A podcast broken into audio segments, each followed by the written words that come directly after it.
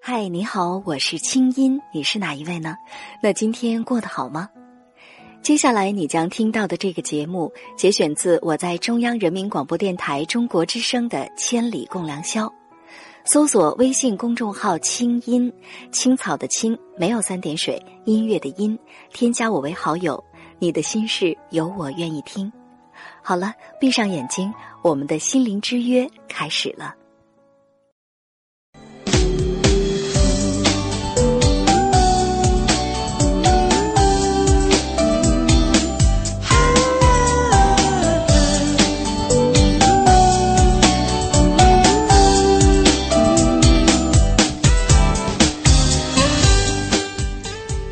晚我们不讨论那部电影，我们关注的是因这部电影而被拿来考量和审视的九零后。有人说，八零后暮气沉沉，九零后的自私和自我则更让人担心。他们追星、拜金、早恋，没有远大理想，三观存在极大的偏差。但是也有人说，九零后比八零后更务实，也更早明白未来社会里自己想要的究竟是什么。这有什么不好呢？我们都是《小时代》里的一粒微尘，那么该如何在这样的时代里活出自己？对九零后你怎么看呢？今晚中国之声著名主持人蒋述带着他对这一话题独特的思考，做客千里直播间，跟大家聊聊我们的《小时代》以及《小时代》里的我们。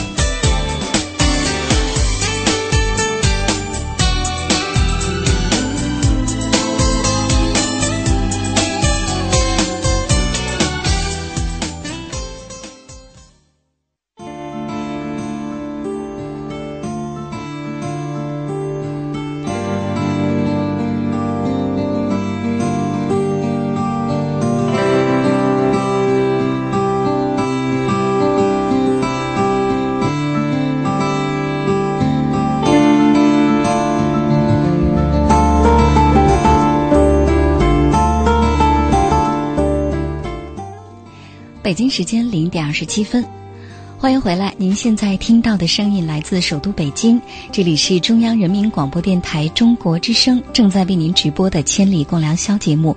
我是今晚的主持人清音。今天晚上呢，坐在直播间里的我啊，可是一点都不孤独，因为今晚的嘉宾呢，是我的好同事，也是我的好朋友。啊，可以说当时我们在夜间部的时候呢，我们就是在一个办公室。现在呢，我们还在一个办公室，因为我们俩都在新媒体部。不过呢，今天晚上首先要向蒋叔说一声辛苦了哈。白天呢，我们俩在这个办公室里鏖战微博，然后晚上呢又坐在直播间里共同来做节目。那蒋叔你好，先跟听众朋友先打个招呼吧。嗯，金英好，各位听众朋友们大家好。嗯，呃，我我其实，在做这个节目之前。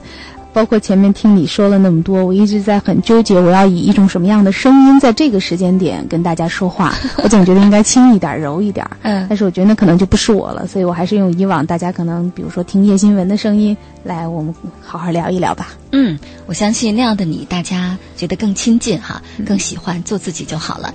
那讲述刚才呢，我们已经跟大家说了，嗯，我们今晚的话题呀，其实是由于你的一篇长微博所引起的哈。嗯，那么先给大家一起来分享一下你这篇长微博好吗？嗯，在节目之前呢，我一直在想到底是我读呢，还是这个作者自己读呢？后来我们共同决定，还是让作者自己来读。你稍等一下，我换一段舒缓的音乐。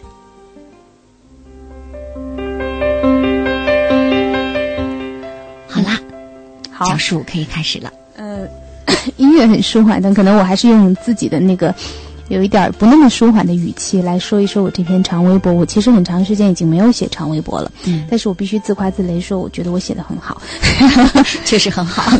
呃，这篇微博呢，呃，没有起初没有起起起题目哈，所以我在这个微博里面是这么说的：，说我看完《小时代》这部电影，如果你真的只是把它当做一部电影，它真的有太多让你觉得可笑的地方。我无数次在电影院里哈哈哈大声笑出声来，无论是它的画面、剪辑、剧情还是演技，它都有让你觉得可笑的地方。所以，假如今天有人让我写一篇为《小时代吐槽指南》的命题作文，我也能写得生动刻薄。我知道你们很多人为什么不喜欢这部电影，而且虽然我没有看过《小时代》这个原著，可是我都能猜到。杨幂最后，我在看到中间的时候，能猜到杨幂最后忘记拿衣服了，最后肯定改上了。南湘最后肯定给 hold 住姐做了一件美美的衣服。里头还有一个天天拖稿子的撰稿人，他在《小时代二》里面，他肯定会死掉，而且死之前，杨幂也一定会发现他并不是一个那么混蛋的撰稿人。尽管他有这么多的不可取之处，但他并不是一部毫无可取之处的电影。你可以说他每分钟都在鬼扯。可是我真的看懂了他要表达什么，而且我还真的有感动。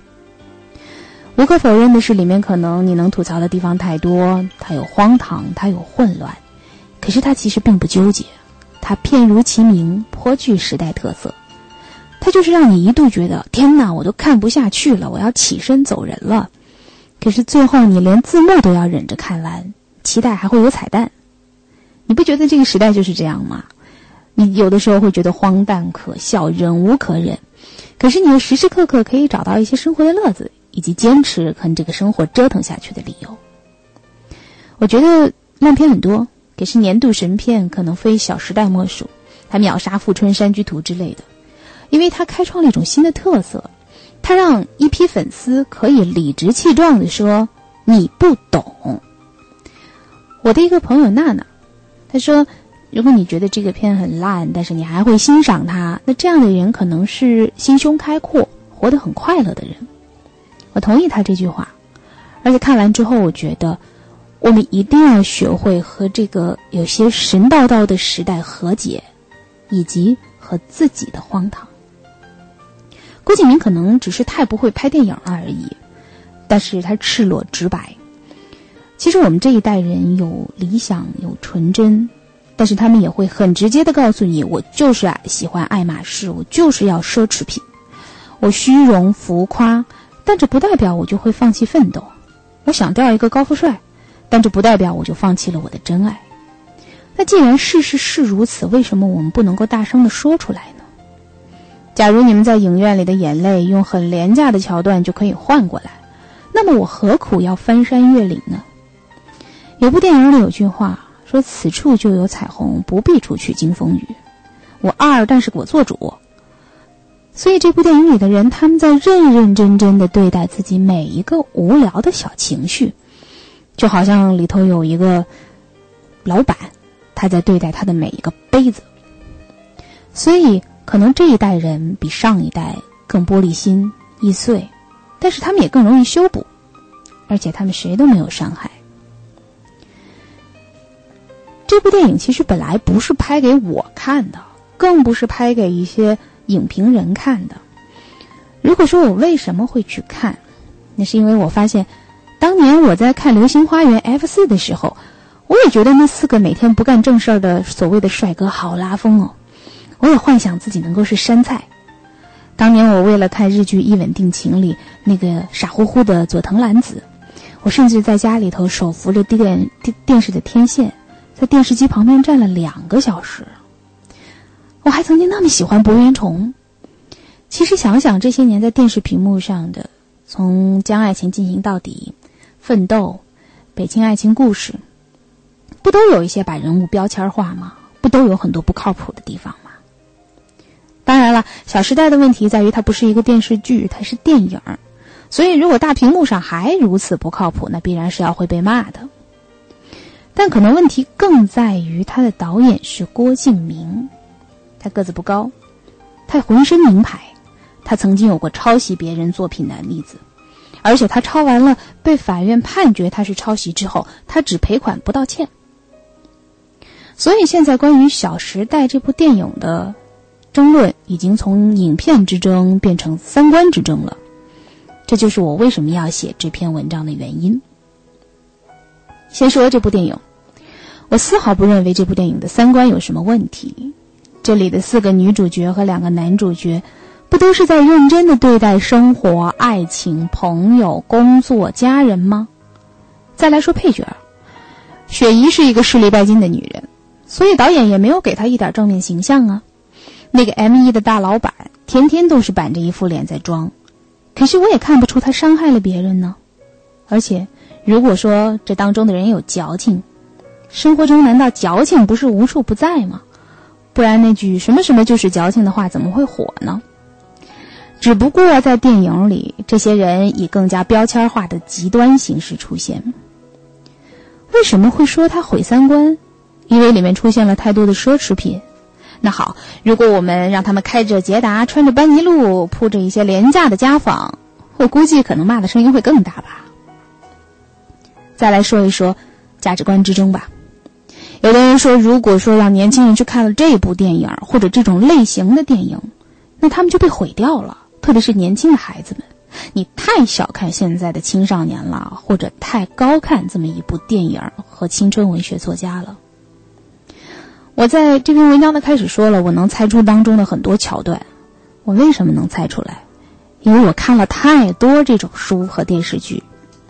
我中学时代看过很多言情剧和言情的一些小说，那里面很多的无逻辑胡扯，但是我还是冒着被老师撕碎了书、被父母揍的危险，偷偷的去书摊上租言情小说来看。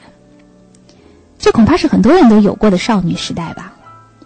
我记得我那个时候特别喜欢少年文艺上的一个青春文学的作家，太喜欢他了，甚至因为喜欢他，我自己尝试去写，甚至因为这个我还发表了自己的作品。可是很多年后，这位作家成名了，我再看他新出版的作品，我觉得怎么那么幼稚啊，完全看不下去。其实是因为我长大了。他依然在写着青春少女小说风格的作品，所以他的受众不是我了。我不能因为自己已经长大，我就去嘲笑现在还在看青春小说的年轻人。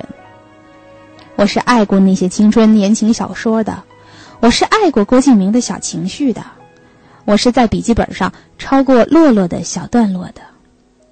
可是也不只有这些呀，我在那个看言情小说的少女时代。我也收集了很多的丰子恺的名著，我在笔记本上写大量里尔克的读书笔记，我迷恋呼啸山庄，我甚至读原版的《资治通鉴》。笔记本上除了抄洛洛的小段落和小情绪，我也抄很多易卜生和莎士比亚的经典台词。所以，有一些人看到孩子们热衷看郭敬明、看《小时代》，就高呼说：“这么拜金的一部电影和作品，要把孩子们的三观都毁了。”我不知道这焦虑是从何而来。如果说真的，我们现在的孩子都只痴迷于类似于这样的作品，那要怪，就只能怪我们没有给孩子们更多更好的选择。接着再来说整个电影工业，有的人说烂片高票房就会毁了中国的大屏幕，就会让大家热衷于去拍各种烂片，进而甚至会毁了中国的电影工业。您这也太小瞧中国的优秀导演了，我可不认为有了郭敬明的走红，接下来贾樟柯就会去拍《爱马仕传奇》，冯小刚就会去拍《拜金女王》，陈凯歌、张艺谋就要去拍《白富美和高富帅指南》。其实一部电影没有那么大的影响力吧？电影本来就属于文化和娱乐的一些东西，所以没有必要紧紧张张的去警惕背后有一些什么样的。三观，或者说有一些什么样的毁灭。如果说我们认为雷锋的那些理想是一些理想，我们认为讲述的理想是理想，那么如果你的理想是豪宅、名车、华衣美服，OK，那也是你的理想。其实，我认为在一些影评可以发表自己的观点。但是尽量不要打着引导梦想、履行责任、树立三观的招牌。如果我们连在电影里穿的珠光宝气都不可以的话，未免太受束缚了一些。最后，我想说一下郭敬明这个人。郭敬明这个人，除了他的《小时代》作品以及他的文学作品之外，可能被很多人来说的就是他抄。甚至现在这个电影是不是抄的，这个歌是不是抄的，也有一些说法。他不仅抄，抄了还只赔钱不道歉，所以很多人是因为这个，把他永远钉在了道德的耻辱柱上。当然，也有一些郭敬明的粉丝说：“难道你就没抄过作文吗？难道你就没抄过论文吗？”这样的口水仗听上去没有意义。如果你看不惯一个靠着抄袭就混上了好日子的人，如果你觉得当今社会不应该容忍这种剽窃的人还活得风生水起，那我们回头看看，当年郭敬明抄这一部作品《抄梦里花落知多少》的时候，法院判罚的是二十万。我们有没有足够的法律依据判一个抄袭者两千万，让他记住一个抄袭的教训和代价，永生永世不敢再抄呢？很遗憾，没有。所以，我们与其花心思去警惕《小时代》背后给年轻人带来的一些伪理想、三观和拜金，我们不如警惕一下：如果还有人像郭敬明这样抄的话，是不是我们有能力制止他？读完了。呃，我真的很认真的听你读完了这篇文章之后啊，确切的说，听的感觉跟看的感觉很不一样。我觉得听的时候好像更加的给力，所以呢，我确实需要让大家舒缓一下情绪哈。我们再来回顾一下刚才那首歌，电影当中的歌。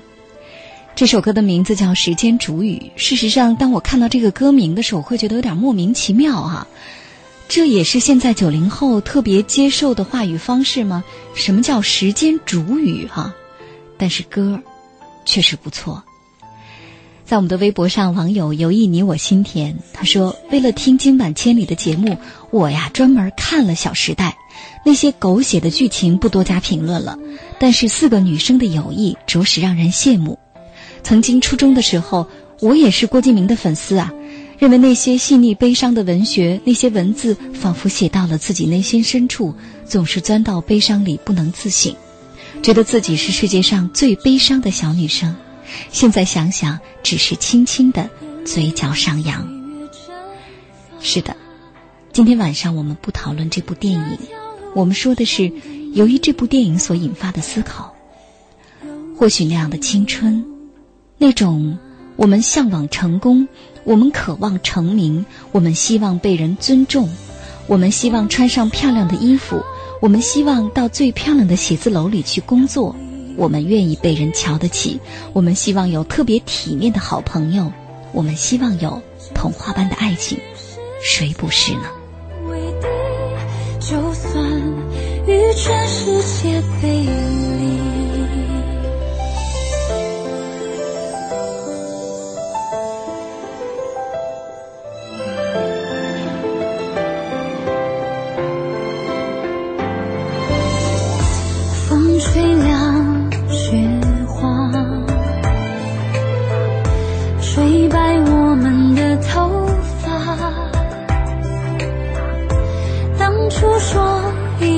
窗前。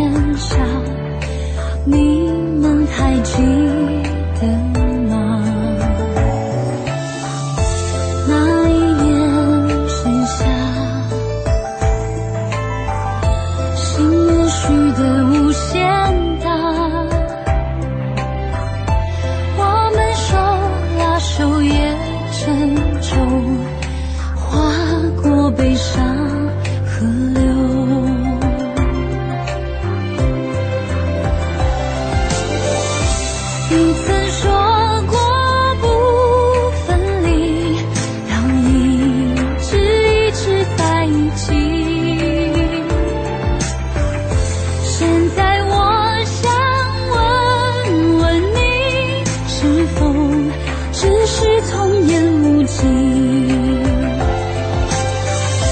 天真岁月不忍欺青春荒唐我不负你大雪求你别抹去我们在一起的痕迹。嗯暖收音机前的你我不知道刚才听完了讲述在朗读他自己的那篇影评以及影评引发的思考的时候，你的心里在想些什么呢？呃，讲述其实，嗯，今天晚上好像我们俩是第一次以这种方式在节目当中出现哈，就是我好像印象当中没有以这样的方式来请你做过嘉宾。对，就是我很特别。我坐在 天天坐在这个主播台上，还是觉得有些怪，有点怪哈。嗯，但是呢，我相信今天晚上我们俩聊的这个话题呀，能够让更多的朋友引起共鸣啊。因为刚才呃，在节目开始前，我已经看到评论当中有朋友在给我们俩喊加油啊，说这个特别温柔、呃理性的清音，再加上这个特别犀利的树姐哈。我发现很多网友管你叫大树姐是吧？嗯，觉得今天晚上节目特别值得期待。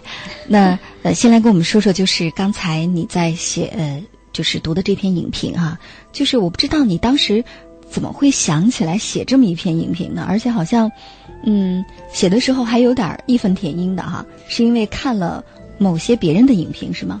呃，首先我是因为最近才开始恢复写长微博，写长的文字。嗯，我觉得我们现在可能不太有耐心去写以及去看这些文字了。嗯，呃，想多写一些东西。另外呢，是我最开始吧去看这部电影的心态是这样的：就今天心情有点不好，嗯，想找一个人来吐吐槽，啊然后呢，呃，说一点恶毒的话，发泄一下。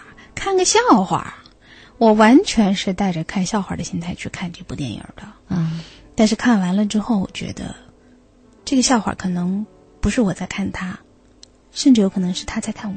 嗯，我忽然觉得，嗯，我们会有很多固定的一些心态，但是我看完了之后，我不觉得这部电影是一个笑话，而且我由此想到了我曾经做过的很多可以拿来当笑话的事儿。我今天可能。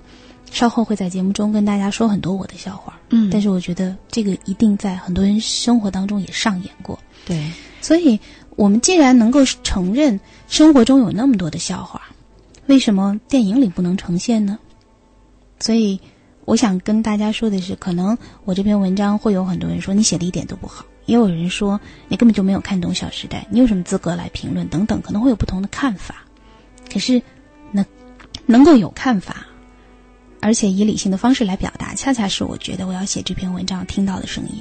对，或者说就像是我在节目一开始所说的那样，任何一件事情，其实我们现在更期待很多年轻的朋友，不是人云亦云，就是不是别人说啊真好，我们就一窝蜂夸他好，或者说大家都去吐槽，甚至都去骂。于是你也跟着说什么烂片子，什么烂电影，就是从任何一件小事当中，我们都要学会我们自己去考量，自己去思考。呃，再者呢，就是刚才你所提到的，就是看电影的那种心态啊，就是想去找一个东西来以他为靶子。我今天情绪就是不好，对我就是要找他来笑话的，然后我要来这个吐吐槽，我在网上要发表发表评论，我看看他怎么烂。事实上，这有点像我们当下的一种社会心态，我们每个人都有的，有有时候的一种状态哈。对，就我们不知道在哪儿，反正就是给攒了一肚子气，或者我们惹火了，嗯，或者我们就是觉得不公平，或者最近就是不顺心，我们可能会把这个气撒在路人身上，或者我们把这个气撒在网上的一个某一个名人身上，他可能说了一句话，我们连他的微博都没看完，我们就开始骂，或者是一部电影啊。所以说，事实上，对一部电影的讨论，折射出的是我们自己的心态，就是我们到底是通过一个又一个的社会事件当中，我们是在干什么？我们到底要的是什么？嗯，其实，我觉得包括我自己在内，我们在点评一件事情的时候，往往会有优越感，哪怕你只是一个微博上只有两个粉丝的这么一个博主，你可能也会有优越感。就是我平常，我可能没有。钱去买那个郭敬明的爱马仕，我也甚至没有什么机会去，或者说懒得去看你写的书。可是现在我终于有一个机会可以来发表我的言论了，这种优越感，我还可以骂你，对我还可以骂的让你觉得，呃，很刻薄、很酸。我有这样的本事，这是一种是不是我很有优越感？成就感，这是甚至是一种成就感、价值感哈。对我们说，现在这个自媒体时代，让其实让人更公平。我们发现哦，我们原来这个够不着的偶像明星啊，我们现在通过微博就可以跟他说话了。我们甚至说的有些话还能引起他的情绪，这种感觉不错。所以可能一部分在网上爱骂人的朋友哈，是出于这样的一种心理状态。但是我今天特别想说的就是啊，我一点都不反对他们去骂人，只要你没有用那种人身攻击和脏话。对我相反，可能我稍后在节目当中会说，我很支持今天的年轻人，以你们那个。健康的一种骂的方式，去表达你们的态度，去表达你们的一些想法。所以我今天可能会替那些骂的人，呃，来说说话。就是我认为你们如果没有攻击人格，如果没有用脏话的话，这个表达是正确的。对，就是其实不是骂人，对，而是表达你的不满，表达你的不开心，表达你的反感，甚至是讨厌。嗯，我们说这个理性表达跟谩骂，它一定还是有区别的。我就是不爽你，我不喜欢你，这是可以说的。但是我由于不喜欢你，转而我侮辱你人格，这是另外一回事儿。对，嗯，所以我今天特意去，就是为了做这个节目，我带了两个本子。你看这个外表就知道，它肯定很有年头了。对，这是讲述小时候的本子了。这个本叫《多斯的年华日记》，然后这个地方写了。一九九四年五月赠哦，这是别人送你的，别人送给我的哦。然后呢，及全体初二一班同学，你看这个上面是多么有这个年代的本子。这本儿里面抄了很多我当年觉得哇，简直是金句的这些东西哈。嗯。但是你看这个本儿里面有一些地方被我打上了叉叉。嗯。就我多我多年以后回头去看，什么烂句子呀，啪啪就打把叉，就是这样。所以我一直想说的是，人会变的。包括我们今天，可能我今天写了这篇文章。啊，我两年之后回头来看，这什么烂文章？嗯，但也有可能，今天我们在称赞或者呃批评一部电影的时候，你几年以后回来看，你会有不同的感觉。人都会变，可是年轻人可能会有一个特别大的迷茫，就是我要往哪个方向去变？对，所以我今天其实更想来说说，我们怎么去找到一个方向来改变，哪怕那个方向。很困难，哪怕那个方向你觉得会遭遇到很多的这个阻碍，但是如果你找对了一个方向，去努力的修正和改变自己的话，这是一个一生的课题。哪怕你八十岁了，哪怕你不是九零后，你也要学会这个课题。是，事实上，关于青涩岁月，哈，关于比如说我们当年的那些小情绪。呃，讲述这两个本子当中啊，这儿还有一个本儿，这段话我能念吗？这是你写的诗吗？这不是我写的，我抄的诗。呃，我们来分享一下哈。你得竖着念，这样。对，我相信收音机前的正在听节目的那些十多岁的朋友们啊，可能会觉得，嗯，我现在也非常喜欢这样的句子啊。当年讲述讲述们以及清音们啊，我们都曾经喜欢过这样的句子。该来的来了，来了如何？不该丢的丢了，丢了奈何？来本是去，去亦是来，来去由之，天也淡然。芸芸众生争夺什么？现在看来这是什么？这是我们成熟了之后，现在听这种句子的时候的感慨哈。但是我想，当年我们每个人都曾经有过这样的一些小情绪，所以事实上。当我们现在的一些年轻人如果拿一种否定的、批判的，甚至是一种轻视的态度来对待现在的很多年轻的孩子的话，其实恰恰不利于他们的成长。所以今晚我们的节目其实是在鼓励大家说：做你自己啊！尽管现在可能我们这个价值观有点越来越乱，就是我们到底要朝哪个方向去走？我们经常说我们现在是一个价值观多元的时代，但是我有时候也在想，这个多元好像跟混乱还不是一回事儿哈。对对，那么到底怎么样来分辨？希望今天晚上通过我们的讨论呢，我们能够来梳理出更多的答案。我们说的不是真理，我和蒋叔说的都不是真理。今天晚上我们只是一同来思考，我们到底要做一个怎样的现代人？来看网上的留言哈，这位网友叫暖的糖水，他说：“九零后不是你们说的那样。”我们是有梦想的一代人，我们在为自己的梦想努力着、坚持着。无论有多少人不理解、不支持，我们都还是坚持不懈。我们要将所有的冷暖当做动力，啊，一路向前，面向阳光，做最骄傲的向日葵。你看，这就是特别好的正能量哈。嗯，但是也会有一些朋友呢，会觉得，嗯，现在，比如说很失望，啊，比如说好像现在我们每一个人。都在这个争着去出人头地，或者去攀比，于是我就不知道我该做什么。你看来，来这位朋友哈，这位来自叫莫如初啊，Jona 啊，J O A N N A，这是他的名字。他说：“我一直都喜欢不做作、不虚伪的人生。或许又有人会说，这样的想法啊，我们还很幼稚。”我不知道未来的我会不会改变，但是现在我还是一个九零后，我想我们以后时代的孩子们会更加的坚强吧。蒋树姐，你说呢？嗯，蒋树姐，你觉得呢？呃，我其实还主持另外一个节目，叫《中国大舞台》。嗯嗯，这是一个很多音乐的和音乐人，或者说是和一些艺术的从业人员对话的一个节目。呃，我在每一期节目的最后都会问我的嘉宾，他们大部分都是比如说大提琴家、钢琴家、歌唱家或者什么之类的哈。我都会问一个特别简单又很经典的问题，就是这个世界会好吗？嗯，绝大多数的嘉宾都会因为在节目里啊，他们会。正能量的回答我说：“我相信一定会更好。”但是只有一位嘉宾跟我说：“我不认为会更好。”嗯，但是做点事儿吧，做点事儿吧。如果你把很多的情绪沉浸在那个“我不认为会更好”，你又能怎么样呢？所以他在最后不断的就用了三遍来重复一句话，叫“做点事儿吧，做点事儿吧，做点事儿吧”。所以无论你现在是。迷茫的还是很有信心的、阳光的、正能量的，什么样的一个情绪？我觉得这个你都可以允许自己的存在，这种情绪的存在。那你要做一点什么呢？这个可能是很多人并没有仔细去想的，就是我做点事儿吧，做一些什么事儿。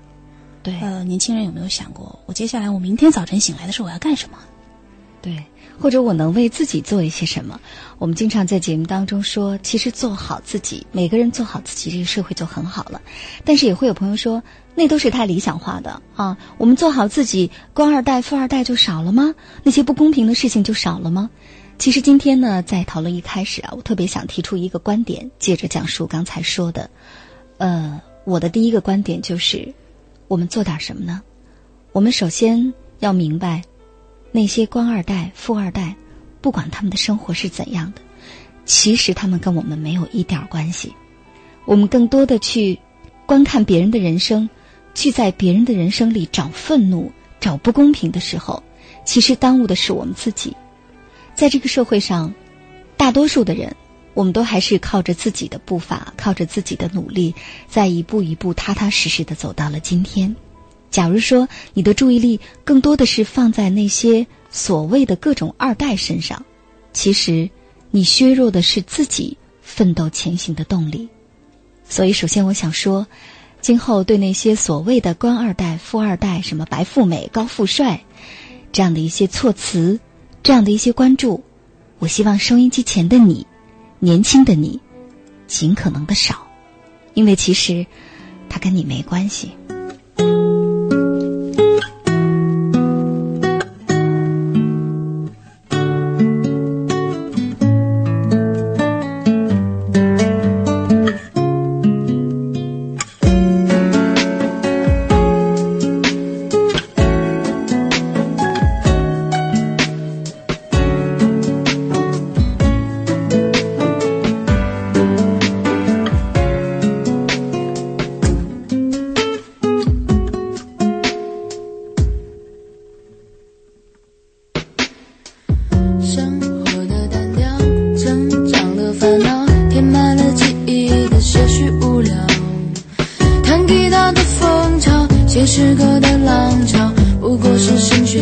半途而废的爱好，初恋的心跳，初吻的味道，都是些泛黄的学生情调。青春期的预告，叛逆期的低潮，一心向西多关照，一见不合唱反调。时间随着。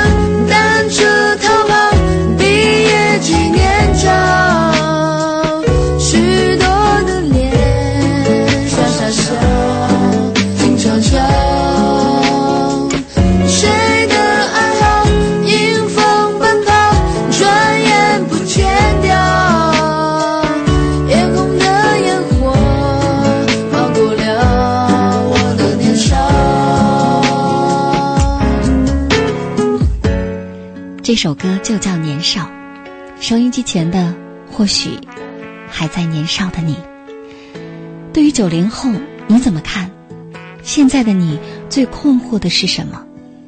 最想搞明白的是什么？你觉得你将会成为一个怎样的自己？就像刚才讲述说的，对未来，你觉得你能做点什么？你怎么想呢？欢迎大家继续通过中国之声的腾讯和新浪的官方微博参与到节目的讨论当中。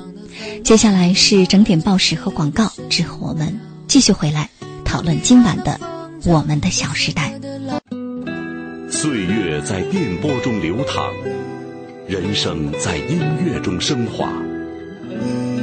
每天午夜时分，千里共良宵，与您共赴心灵之约。